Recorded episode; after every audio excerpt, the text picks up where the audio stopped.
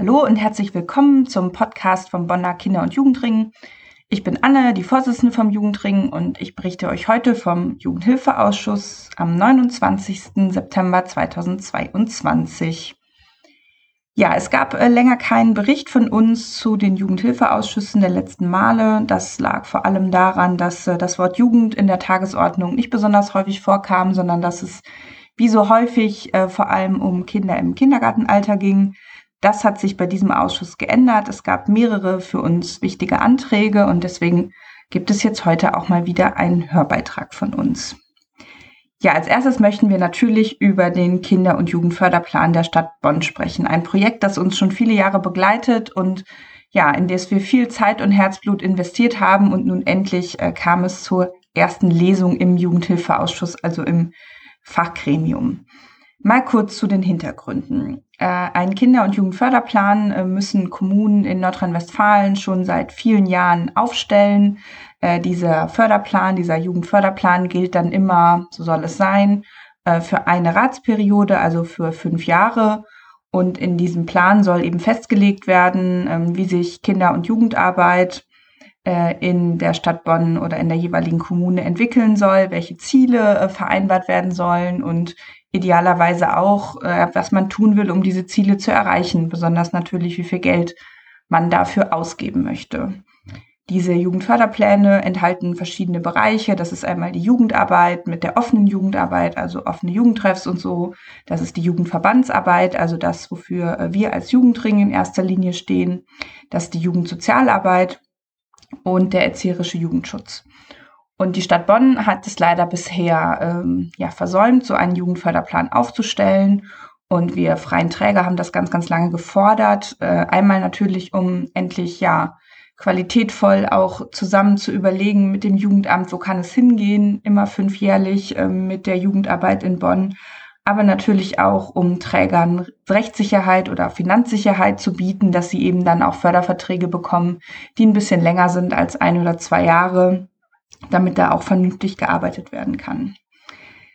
Ja, an so einem Jugendförderplan sind eben äh, ja die Träger, die in der Stadt arbeiten, in der Jugendarbeit zu beteiligen. Das Jugendamt soll das mit denen zusammen machen und eigentlich sollen auch Kinder und Jugendliche intensiv daran beteiligt werden, so einen Plan aufzustellen.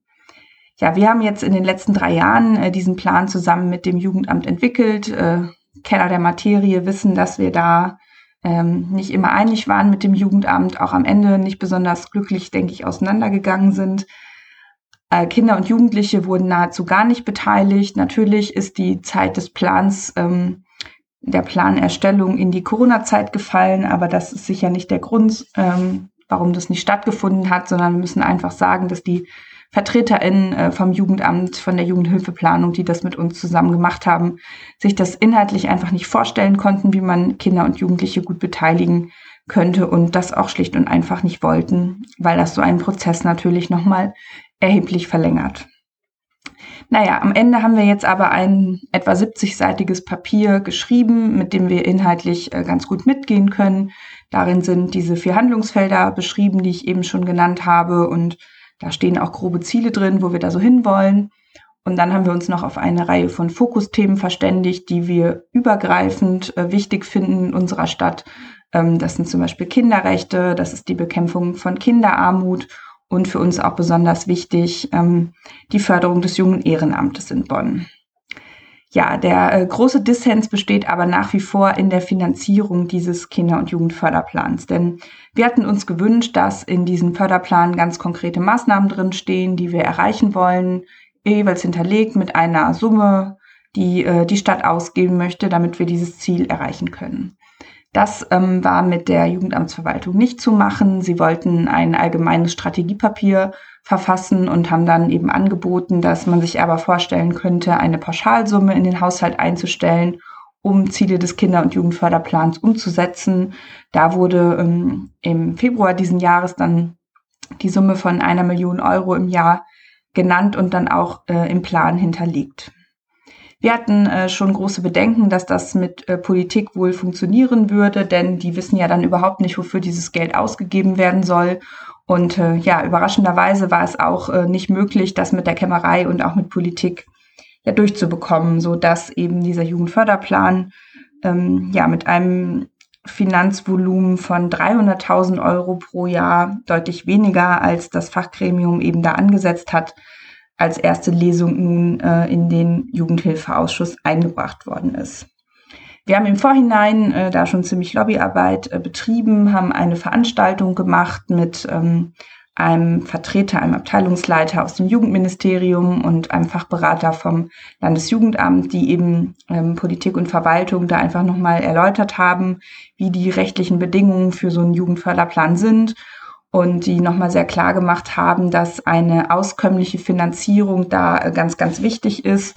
Ähm, da wurde nochmal klar, dass eigentlich so auf Landesebene gefordert wird oder auf Bundesebene auch, dass 10 bis 15 Prozent des Haushaltes äh, einer, eines Jugendamtes, einer Kommune eben für Jugendarbeit ausgegeben werden soll. Und in Bonn äh, sind wir da leider im Moment bei 2,2 Prozent und das ist natürlich äh, viel zu wenig für Jugendarbeit in unserer Stadt. Und ja, im Ausschuss äh, kam es dann zur ersten Lesung und zu einer ersten Aussprache. Leider wurde der Kinder- und Jugendförderplan jetzt nicht irgendwie vorgestellt von der Verwaltung, sondern es wurde nur ähm, ja, gefragt und äh, wir konnten zu unserem äh, zu unserer großen Freude feststellen, dass äh, parteiübergreifend der Wunsch besteht, da ähm, deutlich mehr Finanzvolumen einzustellen und auch anzustreben, diese Millionen pro ähm, Jahr da in den Haushalt zu bekommen. Das hat äh, die Koalition äh, deutlich gemacht oder die jugendpolitischen Sprecherinnen und auch von der CDU kamen da positive Signale, so dass wir uns freuen, dass es jetzt erstmal zu einer ersten Lesung gekommen ist, so dass wir jetzt im Laufe der Haushaltsverhandlungen, die sich ja noch ein bisschen herauszögern, da nochmal die Möglichkeit haben, Gespräche zu führen, äh, nicht nur mit den jugendpolitischen Sprecherinnen, aber auch mit ihren Fraktionen oder die dann mit ihren Fraktionen, damit wir hier die Möglichkeit haben, ja, Kinder und Jugendliche, vor allem Jugendliche auch mal in den Blick zu nehmen und ähm, ja auch deren Freizeitangebot vernünftig zu fördern und Kinder und Jugendliche eben nicht immer nur als SchülerInnen zu sehen, wie das ja gerade in der Pandemie sehr häufig passiert ist, sondern auch mal ihnen attraktive Freizeitmöglichkeiten in Bonn zu schaffen und ihnen eben auch ja außerschulische ganz wichtige Bildung zukommen zu lassen. Ja, stay tuned. Wir halten euch auf dem Laufenden, äh, wie es mit dem Kinder- und Jugendförderplan da weitergeht. Äh, kurz möchten wir noch äh, erwähnen, dass äh, sehr einstimmig ein Investitionskostenzuschuss zu einem Anbau für Jugendliche beschlossen wurde äh, für das Jugendforum Auerberg. Das ist eine offene Jugendeinrichtung äh, der evangelischen Kirche und wir freuen uns, dass da ganz ordentlich Geld investiert wird, um nochmal einen Anbau ähm, zu machen, äh, in dem Jugendliche sich dann auch aufhalten können. Es gab äh, eine Anfrage oder eine Anfrage der Koalition äh, zum Sachstand Jugendzeltplatz. Erinnert euch, äh, dass vor, ich glaube, zwei Jahren äh, der Jugendzeltplatz äh, schon mal ziemlich groß in der Presse war und auch im Jugendhilfeausschuss diskutiert wurde, äh, denn die damalige Koalition ähm, wollte gerne, dass der Jugendzeltplatzverein, der eben Träger dieses Zeltplatzes äh, ist in Bad Godesberg, dass die ähm, dafür eine ortsübliche Miete zahlen. Äh, das ist städtisches Grundstück. Und ähm, ja, das hätte das Aus des Jugendzeltplatzes bedeutet, denn natürlich äh, können die das nicht finanzieren. Das ist ein kleiner Verein, die ähm, ja auch als gemeinnütziger Verein äh, keine Einnahmen erwirtschaften dürfen oder keine, keine Rücklagen bilden dürfen, so rum um ähm, da zum Beispiel mal groß was zu sanieren oder was aufzuziehen. Sie bekommen außerdem ja eine Förderung von der Stadt und alles, was sie darüber hinaus verdienen, äh, müssen sie an die Stadt zurückgeben. Und damals gab es den Auftrag von Politik an Verwaltung, eben mit dem Jugendzeltplatz darüber zu verhandeln, wie es da weitergehen könnte, auch ein neues Konzept zu erstellen, ähm, wie da die, ähm, das pädagogische Angebot auch weiter laufen soll und wie man da eventuell ja auch noch ähm, ein bisschen mehr Geld verdienen kann. Wir sehen das relativ kritisch, denn wir finden äh, nicht, dass äh, der Jugendzeltplatz für die NutzerInnen deutlich teurer werden darf, denn gerade günstige Zeltplätze sind in Deutschland gar nicht mehr so leicht zu bekommen für Jugendgruppen. Und äh, der Jugendzeltplatz, der Trägerverein sagt eben selber, sie möchten gerne ein günstiges Angebot ähm, schaffen. Und äh, das finden wir auch ganz wichtig. Äh, kritisch sehen wir tatsächlich auch äh, die Forderung von ähm, Verwaltung und auch Teilen von Politik, dass sich der Jugendzeltplatz vor allem auf Bonner Gruppen konzentrieren und spezialisieren soll. Das war ein Kritikpunkt, dass da eben äh, nicht genug Bonner Gruppen kämen, aber das ist ja eigentlich total widersinnig, sondern denn wichtig für die Jugendverbandsarbeit, für die Jugendarbeit ist ja, dass es in ganz Deutschland äh, solche günstigen Zeltplätze in kommunaler oder Landesträgerschaft gibt und man eben dann woanders hinfahren und da dann kostengünstig Ferienlager anbieten kann. Und ähm, wenn jetzt alle Kommunen sagen würden, nee, nee, wir machen das nicht mehr, ähm, weil da sind ja so wenig unsere eigenen Gruppen, äh, das macht ja irgendwie überhaupt keinen Sinn äh, für das Gesamtsystem. Außerdem äh, kann der Jugendzeltplatz darlegen, dass relativ viele Bonner Gruppen ihn nutzen. Und ähm, naja, wir sind gespannt, wie es jetzt weitergeht.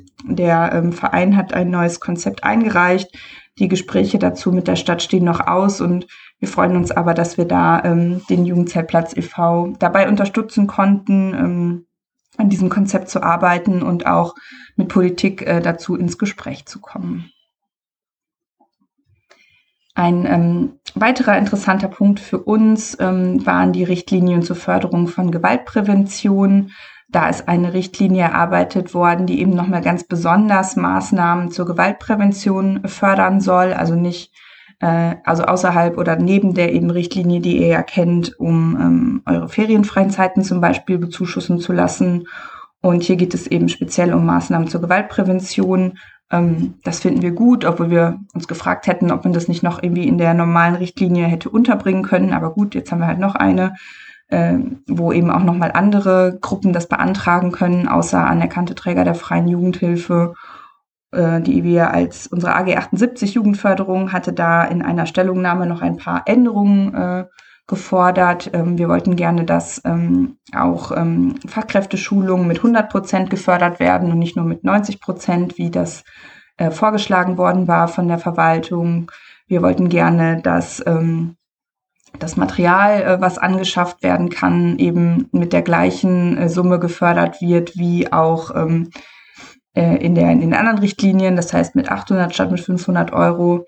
Und äh, außerdem wollten wir äh, gerne, dass eben auch äh, bürgerschaftliches Engagement, also die ehrenamtlichen Stunden als fiktive Kosten anerkannt werden können. Und äh, ja, wir haben uns ge äh, sehr gefreut, dass äh, Politik da tatsächlich mitgegangen ist und äh, dass es Änderungsanträge gab äh, von äh, beiden ähm, Fraktionen sozusagen, also einmal von der Koalition und einmal ähm, von der CDU, die eben diese Änderungen auch einbringen wollten und die sind dann auch einstimmig beschlossen worden. Ja, und als letztes noch äh, die Mitteilung, dass es noch um den um dann Jugendtreff quasi ging. Ihr erinnert euch vielleicht, das war äh, ein Freizeittreff in der Rheinaue, der vor ein paar Jahren äh, einem Brand zum Opfer gefallen ist. Da gab es jetzt immer noch mal eine Diskussion, ob das da wieder aufgebaut werden soll oder nicht. Und da stellt die Verwaltung etwas fest, was wir uns auch schon gedacht hatten, dass eben die Rheinaue einfach kein attraktiver Standort ist für so einen ähm, Jugendtreff, ähm, einfach weil es relativ weit weg ist von, von dem, wo Kinder und Jugendliche leben. Man muss da also immer relativ aufwendig hinfahren. Und außerdem mh, hm, hatten gerade ähm, ja, Jugendliche Bedenken, da im Dunkeln hinzugehen, weil die Rheinaue ja ähm, in den dunklen Stunden nicht unbedingt die ganz sichere Gegend ist. Und deswegen hat man sich eben entschieden, das äh, nicht wieder neu aufzubauen, schlägt jetzt eben hier vor, ähm, mit der Feuerversicherung einen, einen Vergleich zu ähm, abzuschließen, wo man dann eben eine gewisse hohe Geldsumme bekommt, die in einen anderen Jugendtreff äh, gesteckt werden soll, und, und zwar im Hartberg. Es wurde dann noch angemerkt, dass man sich auch gut hätte vorstellen können äh, von Politik, dass sowas eben in einen Jugendtreff gesteckt wird oder in einen Neuaufbau eines Jugendtreffs in einem Viertel von Bonn, wo ja mehr Kinder und Jugendliche leben, die ähm, nicht besonders äh, finanziell gut aufgestellt sind. Und ähm, das war aber jetzt hier leider nicht möglich, weil man da relativ schnell jetzt einen Vergleich eingehen musste um ähm, da an dieses Geld ähm, eben sich noch zu sichern und es nicht verfallen zu lassen. Ja, diesmal ein etwas längerer Bericht vom äh, Jugendhilfeausschuss. Wir hoffen, äh, ihr konntet folgen und habt vielleicht ein bisschen Interesse gewonnen an Jugendpolitik. Der nächste Ausschuss ist im November und da werden wir dann wahrscheinlich ein zweites Mal über den Kinder- und Jugendförderplan sprechen und euch danach auf jeden Fall darüber berichten. Auf Wiedersehen.